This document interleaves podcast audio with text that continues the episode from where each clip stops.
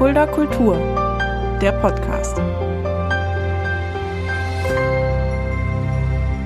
Hallo und herzlich willkommen. Das ist Fulda Kultur, der Podcast. Mein Name ist Shaggy Schwarz und dieser Podcast wird präsentiert vom Kulturzentrum Kreuz e.V. mit freundlicher Unterstützung der Stadt Fulda. Kultur ist ein weitläufiges Thema und Kultur ist ein wichtiges Thema, Wofür ich aber auch äh, Kultur mit einbeziehen möchte, das ist Musik, das sind Partys, auch das ist Kultur. Und ich freue mich sehr, ich bin wirklich stolz so ein bisschen heute. Ich habe ja eine lebende DJ-Legende heute bei mir, Osthessens DJ-Legende Nummer eins, niemand Geringeres als Erwin Trott alias DJ Erwin. Hallo Erwin. Hallo Shaggy, ja, ich bedanke mich recht herzlich für die Einladung. Ich freue mich, bin natürlich gerne gefolgt, weil ich äh, kann nach so vielen Jahren doch heute mal die Gelegenheit geben, mal ein bisschen aus meinem DJ-Leben zu erzählen. Ja, dein DJ-Leben, das ist ja lange gewesen, du hast ja sehr, sehr viel erlebt. Du bist ja jetzt kein 20-Jähriger, der vor mir sitzt. Nee, du bist jemand, der schon, wie lange genau? Über 40 Jahre auf jeden Fall auf den, hinter den Plattentellern steht. 45 Jahre werden es dieses ja. Jahr und die habe ich auch durchgehalten. Und äh, gab Höhen und Tiefen, aber da können wir ja heute mal ein bisschen drüber reden. Der Tiefpunkt ist aktuell auf jeden Fall, da werden wir sicherlich am Ende auch nochmal drüber sprechen. Aber auch heute fangen wir ganz vorne an bei deiner Geburt. Du bist ja sogar hier in der Nähe von Fulda geboren, du bist in der Rhön geboren. Ich bin in Hofbiber, genauer gesagt im Rödergrund geboren. Was viele vielleicht nicht kennen, das ist, wenn man von Hofbiber weiterfährt, der Ort mit den vier Häusern da äh, hinterm Weiershof.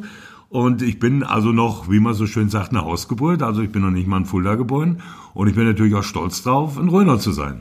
Und du lebst ja auch immer noch in Hofbiber. Also das ist, ist dein Heimatort, dein quasi fast Geburtsort und da bleibst du. Da bleibe ich. Ich kann mir auch keinen anderen Ort vorstellen. Äh, zumindest wenigstens in der Rhön. Also ich denke mal, dass äh, das auch mein äh, Ziel ist, dort zu bleiben, ja. Dein Nachbar war ja auch schon mal hier zu Gast, der Michael Bleuel alias Franz Haber sagt. Ihr seid ja auch direkte Nachbarn. Ja? Wir sind direkte Nachbarn, wir können uns vom Fenster aus zuwinken.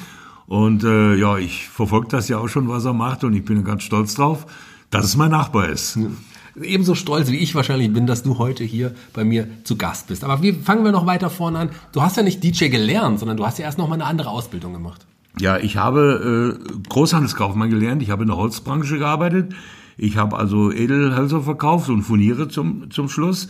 Und äh, ja, angefangen hat das Ganze eigentlich aus einer Schnapsidee, aus einer Bierlaune. Wie ich war damals, das war so, dürfte 1976 gewesen sein.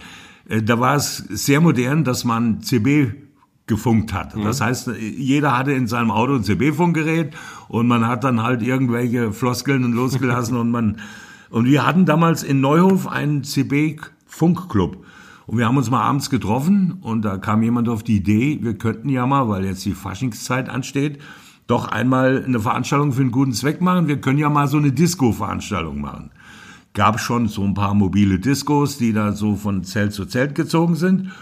Und äh, ja, dann habe ich mich bereit erklärt, weil ich mir kurz vorher eine relativ gute Stereoanlage für zu Hause gekauft habe, dass ich das übernehme. Habe dann bei einem Arbeitskollegen mir noch ein paar Singleplatten geliehen, habe mir einen zweiten Plattenspieler geliehen, weil den brauchte ich ja, und einen ja. Mischpult. Und dann bin ich voller Inbrunst dahin und sehr aufgeregt, muss ich sagen. Also zwei, drei Schnäpse, bevor die erste Nadel auf der äh, Single lag. Die hat das schon gekostet und es war auch relativ gut besucht. Nur wurde es für mich eigentlich zum Fiasko, weil äh, ich nicht berechnet habe, dass man mit Plattenspieler, wenn man auf einer Holzbühne steht, sich eigentlich nicht bewegen kann. Denn jeder, der da mir vorbeigelaufen ist, hat erstmal meine Platten Nadel bewegt, sodass die gehüpft ist. Und dann war meine Stereoanlage, die ich da als äh, Lautsprecherboxen aufgebaut habe, natürlich auch nicht ausgelegt, äh, größere Lautstärken. Das heißt auch mir für mehrere Leute, äh, mehrere Leute zu beschalten ausgelegt war, weil die hat sich dann irgendwann, je lauter ich gemacht habe, immer mal für ein paar Sekunden ausgeklippt. Das war natürlich dann äh, sehr unangenehm, wenn nicht jeder angeguckt hat und was ist jetzt los, weil es war für zwei Sekunden Pause. Ja, Lehrgeld bezahlt so ganz am Anfang nochmal. Wie, wie viele Leute waren dann bei der ersten Party, die du dann quasi, wo du aufgelegt hast, die du veranstaltet hast? Es war eigentlich gar nicht mal so schlecht besucht. Ich glaube so zwischen 100 und 200 okay. Leute. Und was natürlich ganz schlimm noch dazu kam zu meinem Diasko, Damals der Neuhofer Prinz ist mit seiner Tanzgarde noch einmarschiert. Es war ja auch für einen guten Zweck, es wurde ja, ja nichts dran verdient, aber egal. Und die Tanzgarde wollte natürlich auch ihren Showtanz vorführen. Jetzt äh, habe ich schon Angst gehabt und so war es auch, dass je lauter ich gemacht habe, die Kassette nicht mehr zu hören war, weil die Boxen geklippt haben. Und dann war während dem Tanz halt immer mal ein paar Sekunden Pause. es war sehr, sehr unangenehm. Ich wäre am liebsten unter der Tür durchgekrochen. Das glaube ich gerne. Und dann habe ich mir gesagt, das war's erstmal mit meiner Disco-Karriere. Ja. Aber wir können es ja mal vorwegnehmen, das war es natürlich nicht. Du hast dann auch irgendwie weitergemacht, aber so das Gefühl am Anfang hast du wahrscheinlich wirklich gedacht, ich mache das nie wieder. So war es. Ich habe mir gesagt, das mache ich nie wieder. Es ging auch dann ein paar Monate, äh, wo ich ja nichts gemacht habe, oder war es fast ein ganzes Jahr. Und dann kam das erneute Thema auf. Ich bin ja aus Hofbiber und wir haben auf Biber die Hobbyfahr Karnevalsgesellschaft, bei der ich ja auch äh, aktiv war und auch mal als Prinz sogar tätig war. Und wir hatten immer nach den Programmen, wir hatten dann mehrere Sternennächte, hat man das genannt, mehrere bunte Abende. Wir hatten das Problem, wenn die Veranstaltung vorbei ist, wollten die Leute nicht nach Hause und wir lassen sie ein bisschen tanzen. Und da habe ich das übernommen, so ich habe das schon mal gemacht und dann habe ich halt äh, diese Veranstaltung nachher noch gemacht im internen Kreis. Meistens waren es nur die Aktiven, die noch da waren, aber es war wunderherrlich schön. Man hat getanzt und man hatte Spaß. Und so hatte ich so langsam wieder Vertrauen, das, das öfters zu machen. War da auch schon dein Name DJ Erwin? Gab es den damals schon? Also ich meine, das ist ja dein richtiger Vorname. Das ist mein richtiger Vorname. Das war ja auch ganz normal damals, dass mal ein DJ an seinen richtigen Vornamen auch dran nee, oder war das? War einfach der Erwin. Ne? Ja. War einfach Erwin. Ne? Mir hat mal jemand gesagt, uns Erwin. Ne? Und mhm. so. Also ich habe mich nie irgendwie damit beschäftigt, mir dann einen fremden Namen zu suchen. Mhm. Ich war der Erwin und bin der Erwin. Ne? Ja. Finde ich gut. Wie ging es dann weiter? Ich meine, es ist ja nicht da, da, da dabei geblieben, sondern da kam ja immer mehr, immer mehr und es ging immer weiter. Hast du zu dem Zeitpunkt, das hast du aber noch nicht die Idee gehabt, das Vollzeit zu machen? Das kam dann erst. Nein, das kam dann erst. Ja. Das kam erst. Ja, es war so, wenn ich bei der Karnevalsgesellschaft äh, was gemacht habe, dann war okay, da war eine Anlage da. Jetzt kamen die ersten Anfragen. Wir haben ein kleines Sportfest, wir haben ein kleines Zelt kannst du nicht, kannst du nicht bei uns. Sag ich, klar, kann ich, mache ich. So, dann ging's los. Ich hatte keine Anlage. Ich wusste ja nicht, dass ich das so häufig machen würde irgendwann. Da bin ich hergegangen und habe mir Boxen geliehen. Mhm. Und dazu muss ich dazu sagen, ich habe dann meistens äh, für die Boxen 100 bis 150 Mark bezahlt aus meiner Tasche und an dem Abend 50 gekriegt. Es war also mehr äh, Spaß an der Sache als lukrativ, war es überhaupt nicht. Ich kann mich auch erinnern, ich habe mir damals irgendeinen gebrauchten alten Röhrenfernseher geholt und hatte schon aus meiner privaten Sammlung schon ein paar Videos mit und habe dann immer mal über das Fernsehen, äh, kann man sich heute gar nicht mehr vorstellen, dann mal den ein oder anderen Video laufen lassen. Und so ging es dann immer weiter. Ich habe so kleine Feste gemacht, bis ich irgendwann mal in der Nähe von Thalau so auch ein Zeltfest hatte, zu dem ich dahin kam, in meinem Hänger die geliehenen Boxen ausgepackt habe. Und dann kam jemand auf mich zu und hat gesagt, du, wenn du heute willst, hier hängen zwei selbstgebaute Boxen in dem Zelt die habe ich gebaut und die kannst du mitbenutzen. Mhm. Es war natürlich ein Hammer. Mit vier Boxen. Ne? Das war für die damalige Zeit absolute Renner. Und habe ich dankend angenommen, habe die Party gemacht. Die Veranstaltung war gut, die Veranstaltung war vorbei. Ich hatte an dem Abend, glaube ich, 30 D-Mark verdient. Und dann kam der, der mir die Boxen angeboten hat, das war der Michael Salvert aus Thalau, mhm. der äh, sein Hobby war, solche Boxen zu bauen und, und, und der technisch das sehr gut war der kam dann auf mich zu, du, ich würde sowas, wie du machst, auch gerne machen. Können wir das nicht zusammen machen? Da war die erste Überlegung, ja, wäre nicht schlecht, dann äh, habe ich eben vier Boxen. Hm. Und ja, ja, er ruft mich mal an. Hm. Und dann nächster Gedanke war, dann hast du nicht 30, dann hast du nur noch 15 Mark verdient. Hm. Und er, er hat also keine Ruhe gegeben, er hat mich öfters angerufen, bis ich dann irgendwann gesagt habe, na gut, dann treffen wir uns. Hm. Wir haben uns getroffen, aber zu dem Treffen hat er noch jemanden mitgebracht, weil wir brauchen ja jemanden, der das Licht macht. Das war damals der Stefan, das war sein Arbeitskollege. Und dann haben wir zu dritt da gesessen an dem Abend und äh, haben das überlegt. Ich sage, okay, machen wir zu dritt. Hast halt nur noch zehn Mark am Abend, aber egal. Äh, es hat sich aber insofern dann ausge, äh, ausgezahlt, weil äh, mit den zwei habe ich ja den Glücksgriff gemacht, denn da ging es ja erst los. Wir haben dann nach einem äh, Namen gesucht für unser Team und dann kamen wir auf die Idee, wir nehmen unsere Vornamen, die Anfangsbuchstaben, das war Stefan, Erwin, Michael und so ist SEM entstanden. hatte damals noch nie, die hießen alle irgendwas mit Team. Wir haben gesagt, wir nennen uns SEM. Erst war SEM, ach SEM klingt blöd, also SEM. Und so ging es los. Und wir haben dann zu der Zeit auch gleichzeitig in Thalau von der Margot, viele werden sie kennen, von der Gaststätte, äh, die Möglichkeit gehabt, die hat gesagt, wenn ihr wollt, ich habe so ein kleines Sälchen hier, dann könnt ihr hier immer mal eure Sachen aufbauen und macht alle paar Wochen mal hier eine Veranstaltung. Mhm. Das hat sich natürlich sehr gut angehört. Und äh, wir haben das auch genossen, also wir haben es auch äh, natürlich angewendet und haben dort immer mal eine Party gemacht. Dann wurde es eine Mark Eintritt. An ersten zwei, drei Abende waren 150, 200 Leute da. Äh, da wurde die erste Mark eingespielt. Wir haben natürlich freitags den ganzen Abend gebraucht, um aufzubauen, samstags die Veranstaltung gemacht und sonntags auch wieder zum Abbauen. Und so hat es sich entwickelt. Es wurde immer mehr, es kam immer mehr Veranstalter dazu, immer mehr Zelte. Damals waren ja auch noch sehr viele Feste. Und wir haben dann unsere Disco durchgezogen. Erst ging es los, wir hatten uns einen Bus gekauft für den Transport der Anlage, weil es wurde immer mehr gebaut und immer mehr äh, Anlage zu, angeschafft und Licht.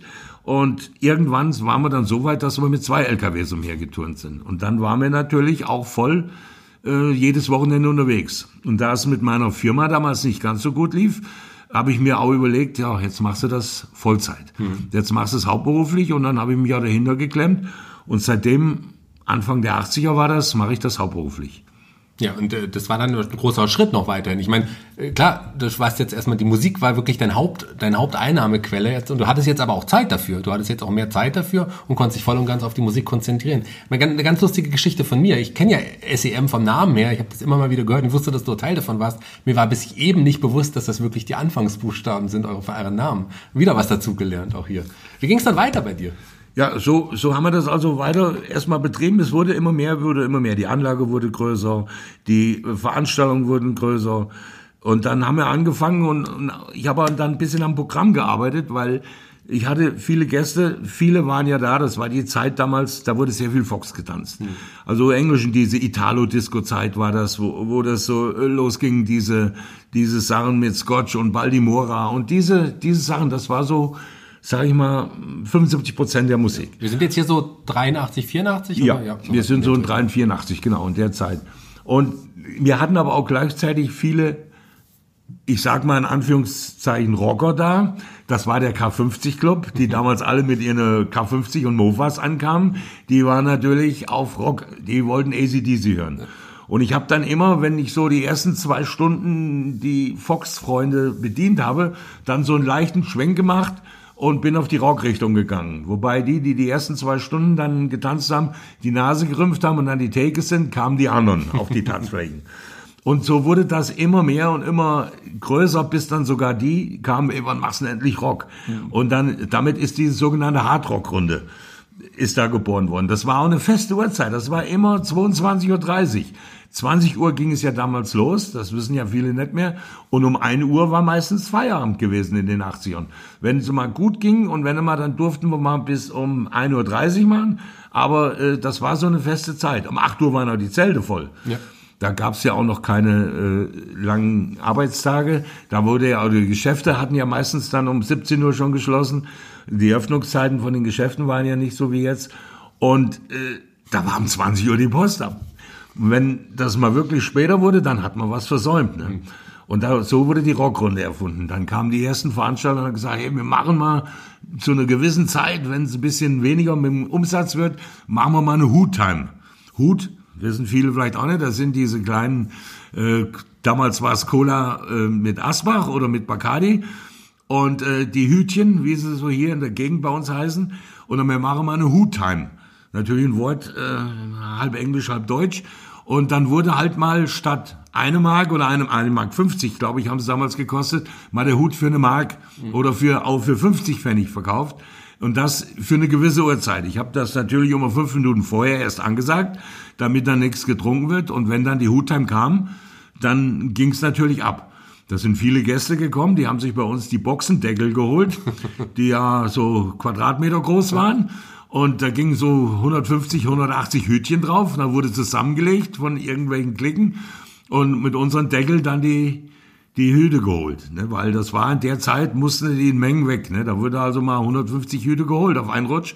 Wobei die Hälfte verschüttet wurde, die andere Hälfte vielleicht getrunken und der Rest stehen geblieben. Aber es war cool mit einer, mit einem Deckel voller Hüte. Zurückzukommen ne, von der Theke. Sowas wie eine Rock Rockrunde oder ein Hutime ist ja heutzutage normal, das kennt man ja heutzutage, aber Ist damals dabei? kannte man es einfach Nein, nicht. nein. Das ist quasi, du bist einer der Vorreiter, einer der Erfinder, diese, die, die, das ist ja auch witzig. Ich weiß, ja. Es gab andere Disco-Teams und auch die Diskotheken hier, die haben sich also geweigert, Rock zu spielen. Oder es gab halt dann äh, Diskotheken, die nur Rock gespielt haben. Aber ich habe gesagt, diese halbe und später dann Stunde, manchmal wurde es ja anderthalb Stunden, die Zeit nehmen wir und es wurde ja immer begeisternder. Weil die anderen, die es eigentlich nicht, die haben das mittlerweile gekannt und die haben mitgemacht. Das hat natürlich auch teilweise ausgeufert, weil die Firma Zeldewalder hat sich damals immer mal schön beschwert. Wir haben nämlich auch etliche Tanzflächen zerlegt. Das heißt nicht ich, sondern die, die, die am Rock tanzen waren. Aber da gab es ja so richtige Wettbewerbe, die gesagt haben, so, ja, heu- heute machen wir die Tanzfläche kaputt, oder? Ja, es gab welche, ich habe dann auch immer oft gesagt, so Leute, wenn ich so begrüßt habe, heute Abend äh, muss ich euch enttäuschen, heute schafft ihr die Tanzfläche nicht.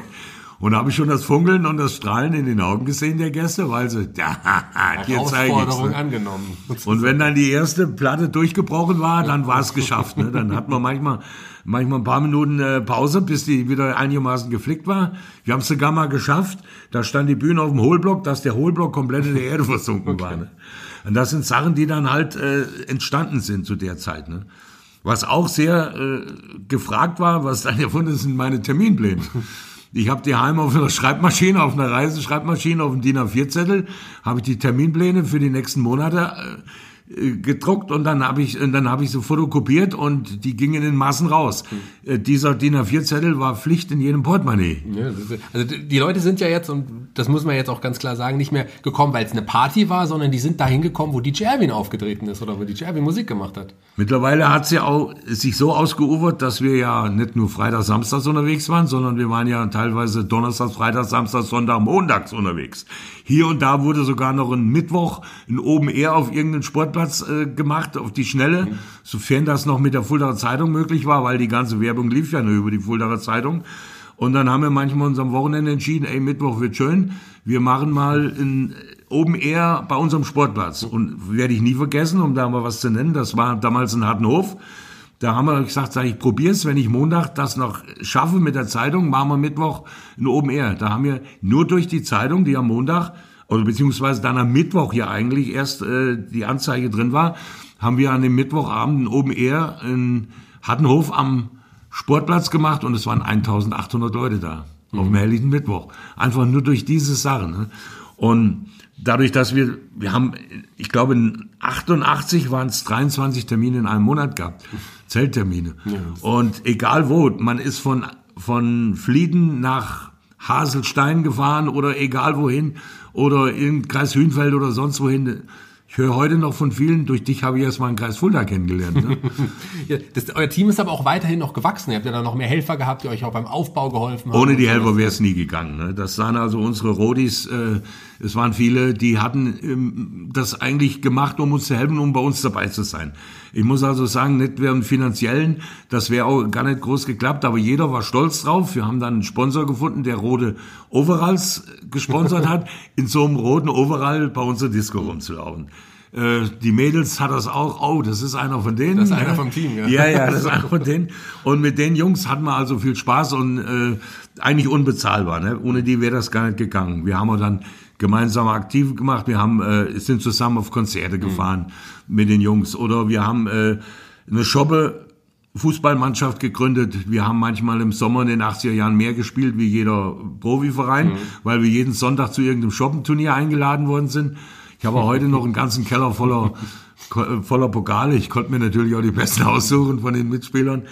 Und ja, ohne die wäre es nicht gegangen. Genauso war es bei uns auf der Bühne. Ich habe mich nie dagegen gesträubt, dass viel auf der Bühne war. Die Bühne war manchmal voller wie der Saal unten oder wie das Zelt unten, weil es durfte einfach jeder da hoch und jeder war auch stolz drauf, da zu sein. Mir hat's manchmal ja auch ganz gut getan, weil wenn ich irgendeine Platte gesucht habe, wir hatten da ja noch Kisten mit Platten und dann hat man mir geholfen und hat mir mal schnell eine Platte rausgesucht. Ist ja heute undenkbar. Und so war mir eine große Familie. Das haben wir natürlich auch genossen und ohne die, muss ich immer sagen, wäre es gar nicht gegangen. Irgendwann kam noch ein weiteres äh, Steckenpferd dazu, ein weit, weiterer Ort, den ihr noch, noch erobert habt, will ich mal sagen. Die Grenzen wurden geöffnet. Die, die, die DDR war Geschichte und ihr seid, habt dann relativ schnell, kann man das auch von der Art und Weise sagen, rübergemacht und ja. habt da auch Partys ja, ja, ja, ja, ja, das war durch einen Zufall. Was ich noch dazu sagen muss, äh, auf dem, was wir vorhin hatten, ja. wir sind damals mit einem Team gar nicht rausgekommen. Wir haben dann noch, weil wir so viel ausgebucht waren und so viele Anfragen hatten, wir haben noch ein zweites Team gegründet, das hieß RCM Fox und Oldies. Mhm. Und haben dort nur Fox und Oldies gespielt und haben noch ein anderes Disco-Team, was auch von uns betrieben wurde, das war Vega. Mhm. Was wir dann nachher dann auch abgegeben haben, aber das war die Alternativen, die ich anbieten konnte, wenn wir ausgebucht waren. Ne? Ja, dann kam die DDR. Aber lass ganz kurz nochmal da, sorry, dass ich die jetzt auch nochmal unterbreche. Das heißt, du hast aber auch nicht immer aufgelegt, sondern du hattest auch Leute. Ich hatte Leute, ich hatte, ich hatte Leute, weil ja aus Synchron zu der Zeit schon die ersten Diskotheken mhm. ins Spiel kamen. Also das heißt, wir hatten, als wir so riesen Erfolg hatten, die erste, das erste Angebot gekriegt in Fulda, das frühere Chalet mhm. zu übernehmen. Die Disco stand leer, die war fix und fertig eingerichtet und man hat uns die eingeboten, ob wir die, da wir ja ziemlich Bekanntheitsgrad hatten, ob wir die Diskothek mit übernehmen würden. Das ist eigentlich nicht so unser Ding. Wir waren ein bisschen skeptisch. Dann hat man die uns testweise für ein halbes Jahr angeboten, für einen guten Preis. Viel zu tun war nichts. Die war eingerichtet von der Technik, vom, vom äh, Design her. Und da haben wir gesagt, komm, machen wir, nennen das Ding SEMs Musikbox. Mhm. Und das war die Alternative. So, wir haben dann das Ding am ersten Tag aufgemacht und es war die Hölle. Dann haben wir jetzt sonntags Tanztee gemacht. Das heißt also sonntags mittags, ich weiß gar nicht, um zwei oder um drei haben wir das Ding geöffnet. Ja, das Ding war voll bis abends. Ne, wir haben teilweise montags dort gemacht. Also das war so die Alternative zu dem, die hier mehr aus der Stadt und nicht unbedingt rausfahren würde. Und dadurch hatte ich natürlich auch äh, DJs kennengelernt. Ja. Äh, DJs, die für uns gearbeitet haben. Die auch im selben Stil, wie wir das mit SEM gemacht haben, also die Partyszene mehr oder weniger hatten. Und somit hatte ich auch äh, da noch ein bisschen die Möglichkeit, den einen oder anderen irgendwo einzusetzen. Ne? Und das war ganz gut, dass wir die hatten und hat auch nicht viel lange gedauert, ein paar Jahre später. Dann wurde uns die Diskothek Copacabana in mhm. Mittelkalbach angeboten wo wir auch noch ein bisschen äh, gestutzt haben und die dann auch 15 Jahre betrieben haben. Ja, dann kommen wir jetzt aber auch zur, zur DDR, denn da jetzt das ist auch ist eine spannende es. Geschichte, weil da ja. ging es ja auch richtig ab. Es ging ab, ich war dadurch, dass ich auch in der Nähe von der Grenze wohne, äh, wir immer Interesse hatte, wo es so langsam locker losging, die Grenze geht auf. Dann bin ich abends mal mit zwei Freunden, sind wir mal an die Grenze gefahren und mal gucken, da oben in Güntersmotzlar, wie das da oben aussieht. Und dann hat man schon so die erste Feldweg ein bisschen asphaltiert und wir haben dann mit den Grenzern, was ja früher unmöglich war, mit den Volkspolizisten Kontakt gehabt und haben die überredet, komm, lass uns mal rüber. Und für eine Flasche Schnaps hatten wir quasi ein mündliches Visum DDR.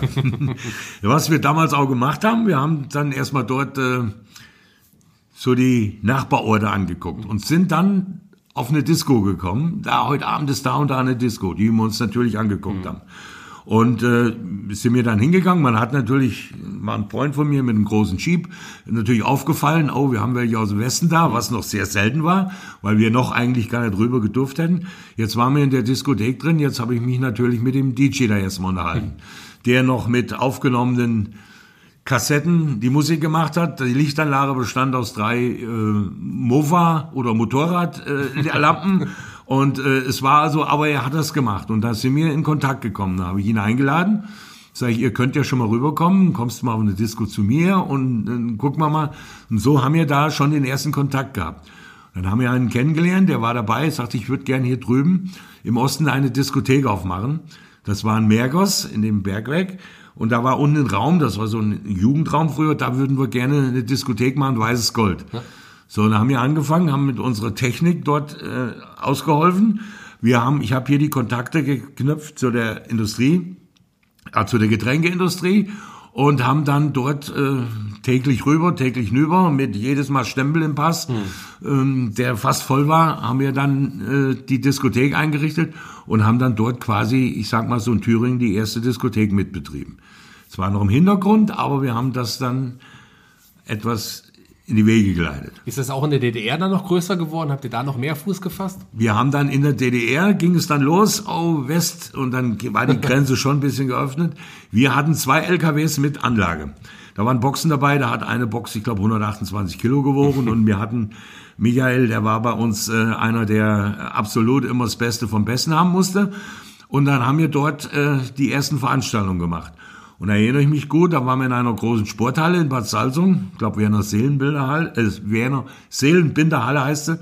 Und dort äh, war für uns erster Auftritt. Ich bin damals, ich weiß noch, so gegen 18 Uhr, was relativ früh war, schon drüber gekommen und da habe ich schon die Schlange an Menschen draußen mhm. stehen. Bin hinter der Bühne nur gewesen und habe meine erste Veranstaltung gemacht die wir mit geöffneten Vorhang angefangen haben. Ne?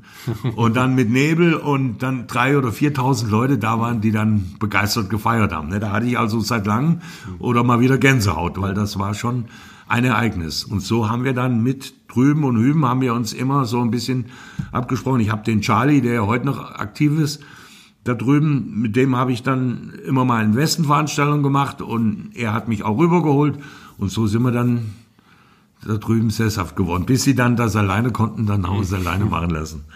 Du hast hier dann auch noch weitergemacht. Ich möchte ganz kurz noch mal einen Schritt noch mal zurückgehen. Eine Sache ist, äh, wollte ich noch ansprechen, ähm, und zwar Dancing Robot. Erzähl mal, was Dancing Robot ist. Ja, war so eine Idee. Ich glaube, es war 1985. Das war die Zeit, von der ich vorhin schon gesprochen habe. Gesprochen habe. Diese viele, diese Italo-Disco-Ära. Das war Promise Myself, was jeder gekannt hat, und Daydream. Und diese Musik, die war ja vorrangig zu der Zeit. Und das war eigentlich die Musik, die ich auch so gemocht habe oder die ich halt gern gespielt habe. Und da habe ich den Johannes Levin kennengelernt, den ja viele Fuldaer kennen, der ja sehr erfolgreich in Produktion ist. Und mit dem habe ich mal so ein lockeres Gespräch geführt, habe gesagt, Johannes, wie sieht's denn aus? Ich würde gern mal eine eigene Single machen, aber ich kann nicht singen. Sagte, ja, da machen wir was, da ist was, das kriegen wir. Und dann hat er mir ja daraufhin Bescheid gegeben, also da und da treffen wir uns im Hallgartenstudio in Dietershausen. Und äh, sag ich, kann jetzt singen, kein Problem, ich habe ein Lied, ich bringe auch die entsprechenden Mädels mit, die das singen. Ja, und dann haben wir uns dort getroffen, hat er mir das Lied vorgespielt, sag ich, ja, das mache ich, ja, ich habe eine Sprechpassage in dem Lied. Ich muss also mehr Sprechgesang machen, Rap-mäßig. Und hatte dann äh, unter anderem Sabine Heil, die ja auch schon bei euch war. Genau. War eine ganz begnadete Sängerin, die ich auch sehr verehre. Und äh, Jackie, die man ja auch kennt, unter Gabi Bischoff. Hm die ja auch dann später äh, dann auch noch eine Solo-Karriere gemacht hat, auch eine ganz nette Person. Und die haben, die beiden haben dann mitgesungen und ich habe halt meinen Sprechgesang äh, dann aufgenommen. Wir hatten eine Woche das Studio und das, was wir in den ersten paar Stunden gemacht haben, das war das Rohmaterial, was wir auf die Seite gestellt haben. Mhm. Das haben wir zum Schluss nehmen müssen, weil wir nicht fertig geworden sind. ich konnte das Lied nicht mehr hören und habe natürlich auch nichts verraten und habe auf einer Veranstaltung plötzlich mittendrin das Lied gespielt. Da gab es so eine Weißpressung, nennt sich das. Die konnte man zehnmal abspielen, bevor die Single gedruckt, dann mhm. ging ja alles auf Single, äh, ge, äh, gepresst wurde. Und die habe ich dann einfach mal still und leise abgespielt. Da kamen die ersten Leute, oh, was ist das für ein Lied? Was ist das für ein Lied? Sag ich, ja, naja, mal abwarten, mal abwarten. Mhm. Und irgendwann habe ich dann mal am Zeitpunkt, habe ich gesagt, so, hier das Lied gespielt, das ist meine. Und dann hatte ich so einen Stapel Platten da, den habe ich dann für ein paar Mark einzeln verkauft, musste natürlich auch alles signieren und habe das in eigene Regie gemacht mit der Platte und die kam also sehr gut an. Und habe dann mit, äh, habe ja öfters auch mit mit mit anderen äh, Künstlern Veranstaltungen gemacht, hatte dann mit einem HR3-Moderator, der mich dann auch gleich eingeladen hat bei sich ins Studio und da hatte die Single vorgestellt. HR3 Mittagsdiskotheke, die Älteren werden es noch kennen, mhm. ging immer von 12 bis 2, absolutes Muss früher zum Hören. Und da hatte ich, hat er mit zwei Stunden mit mir Interview gemacht und wir haben die Platte vorgestellt. Und dann ging's los. Dann kamen die ersten Diskotheken, Live-Auftritt. Sag ich, Leute, das kann ich nicht. Ich bin kein Sänger. Zum Glück hatte ich die Jackie dabei. Ja. Die konnte ein ganzes Programm machen und ich habe halt ein Lied gesungen. Ich hatte noch nicht mal Sachen für eine Zugabe dabei. Und habe ich gesagt, nee, komm, dann gab es jemand, der hat mich angesprochen, ich möchte das Lied groß rausbringen und so. Es lief ja am Radio. Sei das will ich einfach nicht. Das war ein Gag und soll ein Gag bleiben und ist auch ein Gag geblieben. Ich habe damals 5000 Singles hatten wir und die habe ich ziemlich alles selbst verkauft. Also durch meine Hand. Standen dann hier in den, in den Plattenläden, aber das war die Idee von der Single. Also ich bin kein äh, begnadeter Künstler. Aber du hast ja noch gut und lieb in Erinnerung, die Single. Ja, die wird auch heute noch. Es gibt immer mal Leute, die, ich spiele es aber nicht regelmäßig. Nee, aber die, du spielst sie noch manchmal? Aber auf Drängen. es gibt so einige, gerade die Petersberger, die hier mit mal grüße, wenn die kommen, oh, it's Dancing Robot. und äh, dann soll ich meinen Single und dann, naja, ich, ich selbst kann sie eigentlich gar nicht hören und Aber äh, ist nicht so, dass ich den der Jugend aufdränge. Musste man aber unbedingt auf jeden Fall der Vollständigkeit halber noch erwähnen. Irgendwann gab es auch dann die, ja, die Trennung. SEM äh, war dann Geschichte. Du warst Ja. dann alleine weiter unterwegs. Wie kam Ja. das und wie ging es da weiter? Ja, mit der Mobile, das hatte, es ging dann so los, nachdem die Grenze auch geöffnet wurde, es kam so ein bisschen Diskothekenloch, weil es waren die Bands plötzlich, die die, die Zelte und die Veranstalter, äh, Veranstaltungsräume dominiert haben. Äh, das wurde ein bisschen ruhiger. Und dann irgendwann, wir hatten ja die, die Koba noch, dann kamen meine zwei Mitstreiter, das war damals der äh, Matthias Robbel und der, und der äh, von Anfang an dabei war, Michael Seifert. Die hatten dann auch ein bisschen Lust auf was Seriöses. Und dann haben die gesagt, komm, wir hören auf und dann haben wir eine schöne Abschiedsveranstaltung gemacht. Noch in einer großen Halle, was nochmal so richtig schön ein Abschied war. Aber ich habe gesagt, ich höre eigentlich nicht auf. Äh, Wir haben mit SEM aufgehört, aber warum soll ich aufhören? Und dann habe ich eigentlich alleine weitergemacht. ne? Und dann hat es auch nicht lange gedauert. Dann kam MDA, die früher ja, ich sag das ähnlich wie wir gemacht haben mit SEM, äh, aber nicht ganz so umfangreich. Die kam dann zu mir, sagte, hier können wir das nicht zusammen machen. Und das fand ich eine gute Idee, weil die auch eine sehr, sehr gute Anlage hatten. Und damit, das war mir immer wichtig, dass man ein bisschen was auf der Bühne stehen hat, dass man auch was gehört und gesehen hat. Und dann habe ich äh, ein paar Jahre mit denen zusammen gemacht. Und das ging eigentlich dann nahtlos weiter. Ne?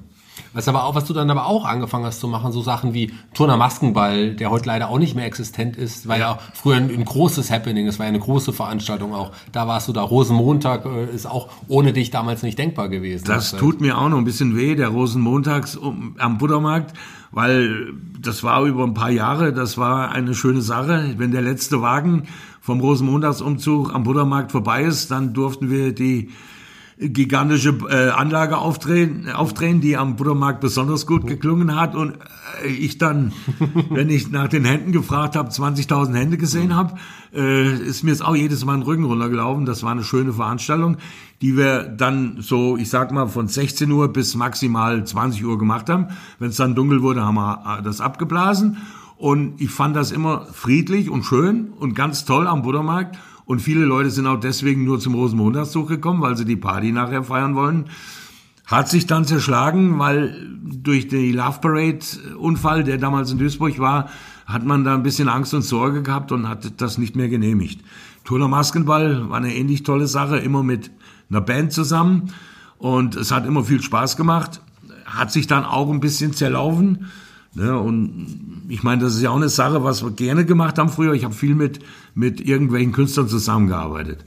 Ja, du hast ja sogar eine Liste von wirklich namhaften Künstlern und Bands, mit denen du zusammengearbeitet hast. Zum Beispiel äh, die erste allgemeine Verunsicherung. Ja. Eine meiner Bands, mit denen ich aufgewachsen Ja. bin. Ich bin ein riesengroßer ERV-Fan gewesen. Mit denen warst du dann auch Ja, unterwegs. ich durfte das Vorprogramm machen von der ERV und ja, wir haben's vor, ich habe das Vorprogramm gemacht damals oder wir mit Roland Kaiser.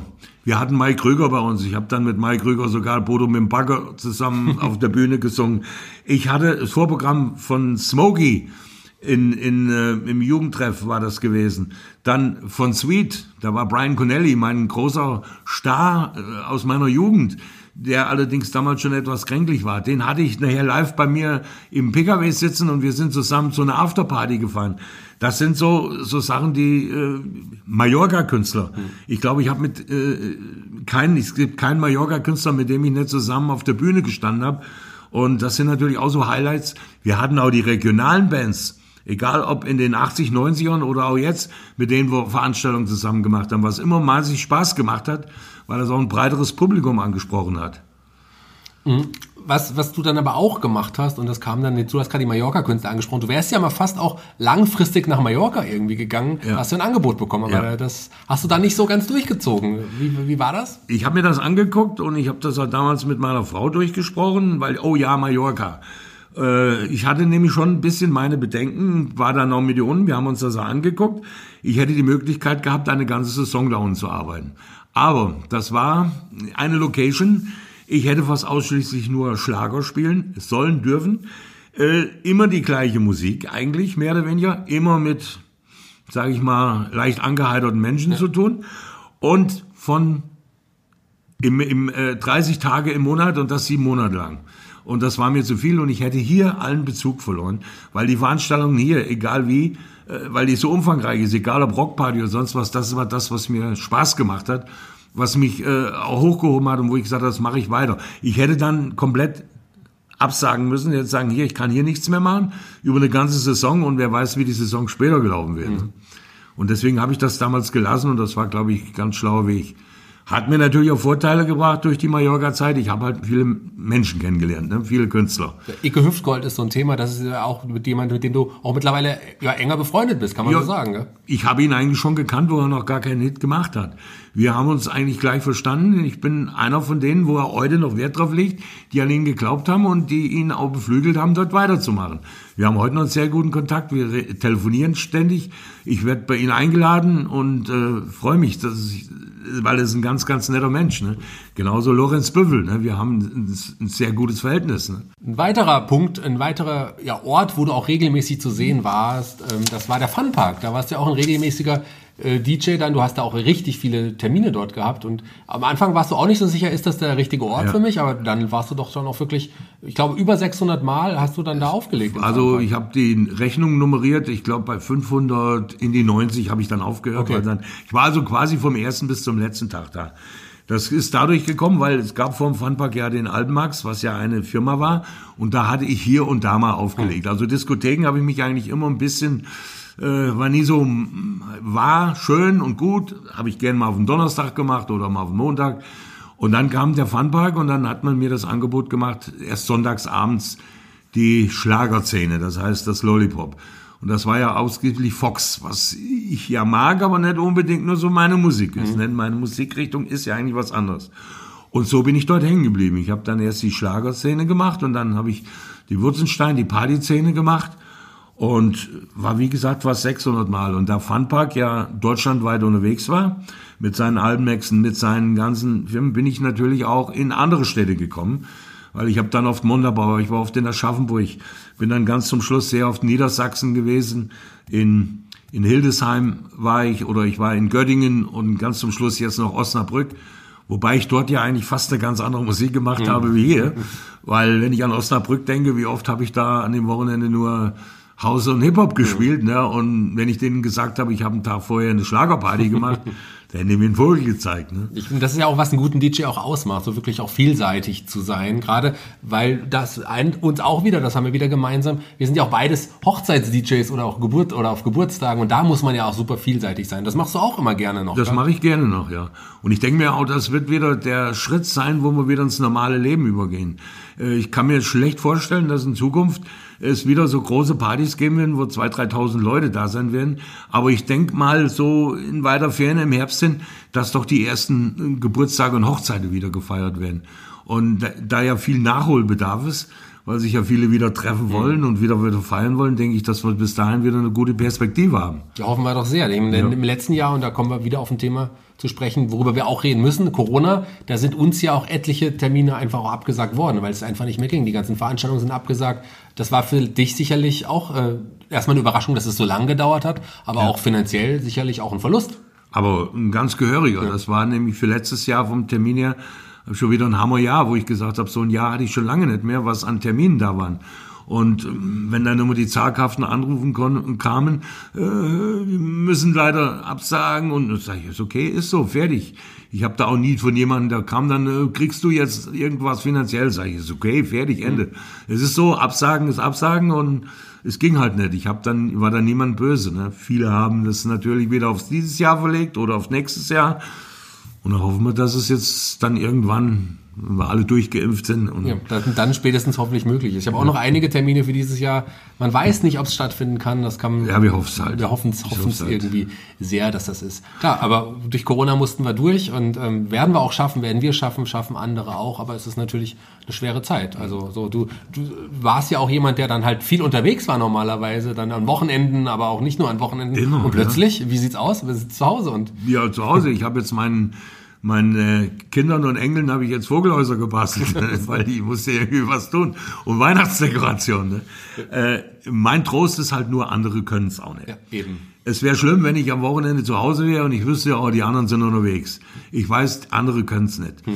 Und äh, muss ich halt durch und fertig. Aber ich denke mir mal, dass viele Leute jetzt, äh, die die ganze Zeit jetzt im Lockdown waren, doch auch mal wieder den Wunsch vor, die wollen wieder feiern. Und wenn dann auch wirklich einige geimpft worden sind noch und, und, und wir dann das alles bisschen locker geht, dass man die einfach nicht zu Hause weiterhin einsperren kann und dass man wenigstens, sage ich mal, 50 bis 100 Leute genehmigt für solche Partys. Ich kann mir auch vorstellen, dass viele Leute noch keine Lust oder noch keinen Mut haben, zu Großveranstaltungen zu gehen. Äh, Wäre ich auch sehr vorsichtig, muss ich ehrlich sagen. Also mal klein anfangen. Ja, das wird auf jeden Fall noch so ein bisschen dauern. Wo wir bei Großveranstaltungen sind, eine äh, Sache würde ich gerne noch ansprechen. Der Biathlon World Cup in Ruhpolding. Das oh. ist ja ah. auch, äh, das hast du ja auch, also dir eigen gemacht. Das ist ja eine Veranstaltung, wo du jetzt auch seit mehreren Jahren ja. äh, da auch als DJ tätig bist. Wie kam das und was machst du da genau? Der hat mir wehgetan, ja. Ja gut, Biathlon World Cup Ruhpolding. Ich bin sowieso Sportfan und auch Biathlon-Fan. Äh, hat ja einen ganz bestimmten Namen. Also es sind ja am Wochenende 25.000, 30.000 Zuschauer dort. Und der wird immer im Ort selbst, wird immer abends die Siegerehrung im Champions Park, so nennen sie das, ist also groß aufgebauter Park. Und dort ist immer die Siegerehrung auf einer großen Bühne mit anschließend Halligalli bis in die Morgenstunden. Und da bin ich seit einigen Jahren jetzt, da bin ich äh, dem Ben Fuhrmann danke ich da, der hier von Fulda ist und der da unten ein Hotel betreibt hm. und der mir das ermöglicht hat, der mich da reingebracht hat. Und das ist eigentlich mittlerweile eine Sache, das ist zwar hart, es sind fünf Nächte, aber richtige Nächte, aber ich mich da jedes Mal drauf freue, weil da einfach Party ist international. Vernünftige Leute, sage ich mal, weil Biathlon-Fans sind eigentlich äh, keine Hooligans mhm. und äh, es macht dann wahnsinnig Spaß da unten mit Einheimischen und mit europäischen Gästen zu feiern. Und das hat mir dieses Jahr ein bisschen gefehlt. Das glaube ich. Und da hoffe ich, dass das nächstes Jahr wieder ist. Ne? Ist es noch, vermisst du das generell hinterm DJ-Pool zu stehen sehr oder, oder geht es? Mm, ja, ja. Also wenn ich ehrlich bin, vermisse ich's. Mittlerweile mehr wie sonst was. Ich habe mich auch breitschlagen lassen. Ich werde morgen Abend zum ersten Mal so eine Video-Session mitmachen. Das kann man heute, glaube ich, auf FFH, aber ja. das können wir rausschneiden. und da werde ich mal mitmachen. Aber äh, ansonsten so mich zu Hause ins Wohnzimmer stellen alleine, das, das habe ich nie gewollt und ja. will's nicht. Ich vermisse es schon.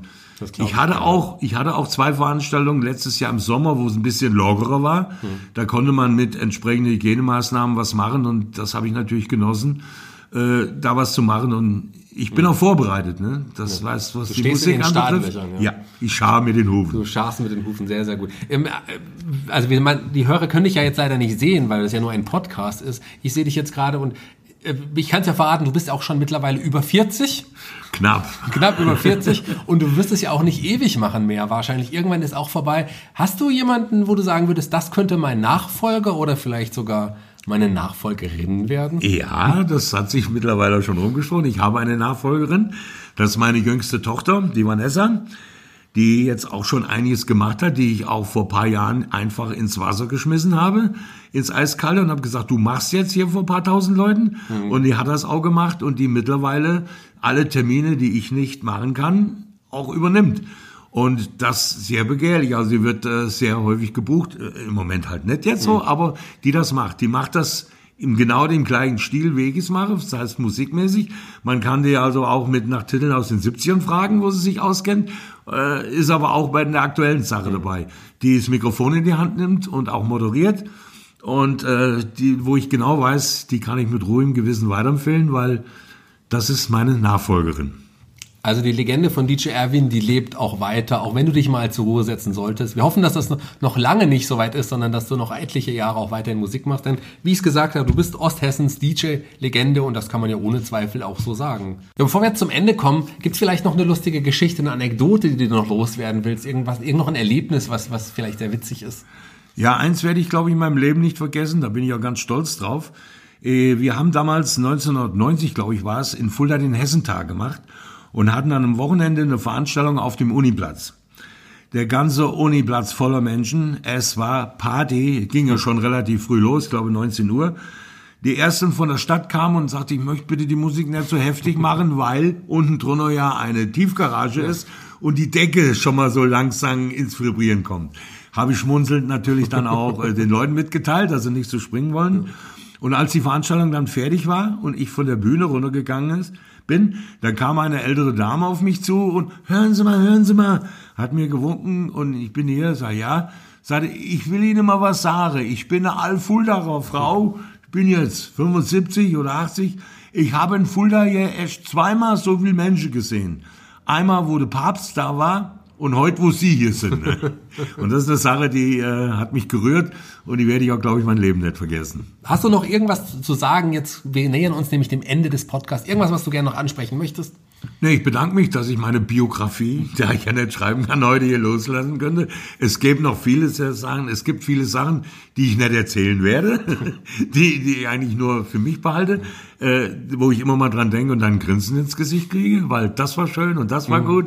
Äh, aber äh, ich find's toll, dass du mich heute hier eingeladen hast und dass ich endlich mal äh, so frei von der, Rede, von der Seele reden kann. Und ich hoffe, dass ich nichts vergessen habe und das Wichtigste genannt habe. Ich habe eine Sache, die ich tatsächlich noch erwähnen möchte, bevor wir dann zum Musikwunsch auch kommen. Ähm, etwas, was heutzutage in den Clubs und ja auch in den Bars teilweise schon ganz normal geworden ist, war früher auch noch nicht normal. Wir haben einiges wie Hut angesprochen, die Hardrock-Runde, aber auch Fund, das ist ja heutzutage ganz normal. Das gab es früher auch nicht. Und so dieses Fund ist ja auch etwas, was auch bei deinen Clubs irgendwie entstanden ist oder bei deinen Diskus. Ja, das ist vielleicht was so eine unangenehme Sache, aber es gab in den 80er Jahren immer mal so Wettbewerbe von einzelnen Ortsgruppen, sage ich mal. Jeder hat versucht, irgendwo in die Ecke äh, größte Gläserscherben zu machen. Und dann wurden halt die Biergläser nicht zurückgebracht, weil war ja auch viel Betrieb an den Theken. Und dann wurden die halt in die Ecke. Jeder hat dann so seine Ecke gehabt. Mhm. Und bis dann die ersten Veranstaltungen kamen und haben gesagt, Leute, so geht's nicht. Wir nehmen jetzt eine Mark Pfand auf ein Glas. Mhm. Ne? Und somit ist, glaube ich, das Glaspfand entstanden, was ja zu Anfang meiner Zeit nicht mehr nicht gab. Ne? Ja. Aber das hat sich ja mittlerweile eingebürgert und. Ganz normal, aber witzig, jeder. dass es halt damals noch nicht da war. Das ist, äh, fand ich irgendwie auch nochmal erwähnenswert und schön drüber zu reden. Lieber Erwin, jeder Gast hier bei Fulda Kultur, dem Podcast, darf sich einen Song für die Musikplayliste bei Spotify aussuchen. Welchen Song hast du dir denn ausgesucht? Da bin ich sehr gespannt, weil du als DJ ähm, hast ja ein breit gefächertes Repertoire. Was wird es jetzt? Ich bin gespannt. Also meine Lieblingsmusik, was ich gerne höre zum Abspannen, alles, das, was man mir nicht zutraut, ist Haus. Ich bin also so Armin van Buren Fan und solche Musik mag ich also vom Allerfeinsten, aber auch den alten Blues und die alten Sachen. Mit den 80, 90er Musik höre ich mir jedes Wochenende an, bin ich gar nicht so zusammen. Also ich muss nicht sie Top hören, hoch und runter. Und da gibt es ein Lied, was mich sehr bewegt und was ich sehr gut finde. Das ist von Bess Hart und Joe Bonamassa und heißt I Did Rather Go Blind. Das ist ein Lied, was ich einfach zum Entspannen und so zum Augenschließen mir gerne anhöre. Ganz toller Song und für mich eine große Überraschung, dass du den ausgewählt hast, aber das zeigt wieder, was für einen guten Musikgeschmack du hast und wie gut du dich auch in der Musik auskennst, so wie jeder DJ das auch sein sollte. Vielen, vielen Dank, dass du hier zu Gast warst. Ähm, ich habe mich sehr gefreut. Für mich war es wirklich auch eine Ehre, das darf ich auch so sagen. Und die letzten Worte gehören dir. Du darfst dich bei den Hörern verabschieden. Ja, ich möchte erstmal danken. Auch für mich war es eine große Ehre zu den Kulturmenschen im Fulda zu gehören. Äh, gut 45 Jahre, es waren schöne Zeiten, äh, es waren auch harte Zeiten dabei.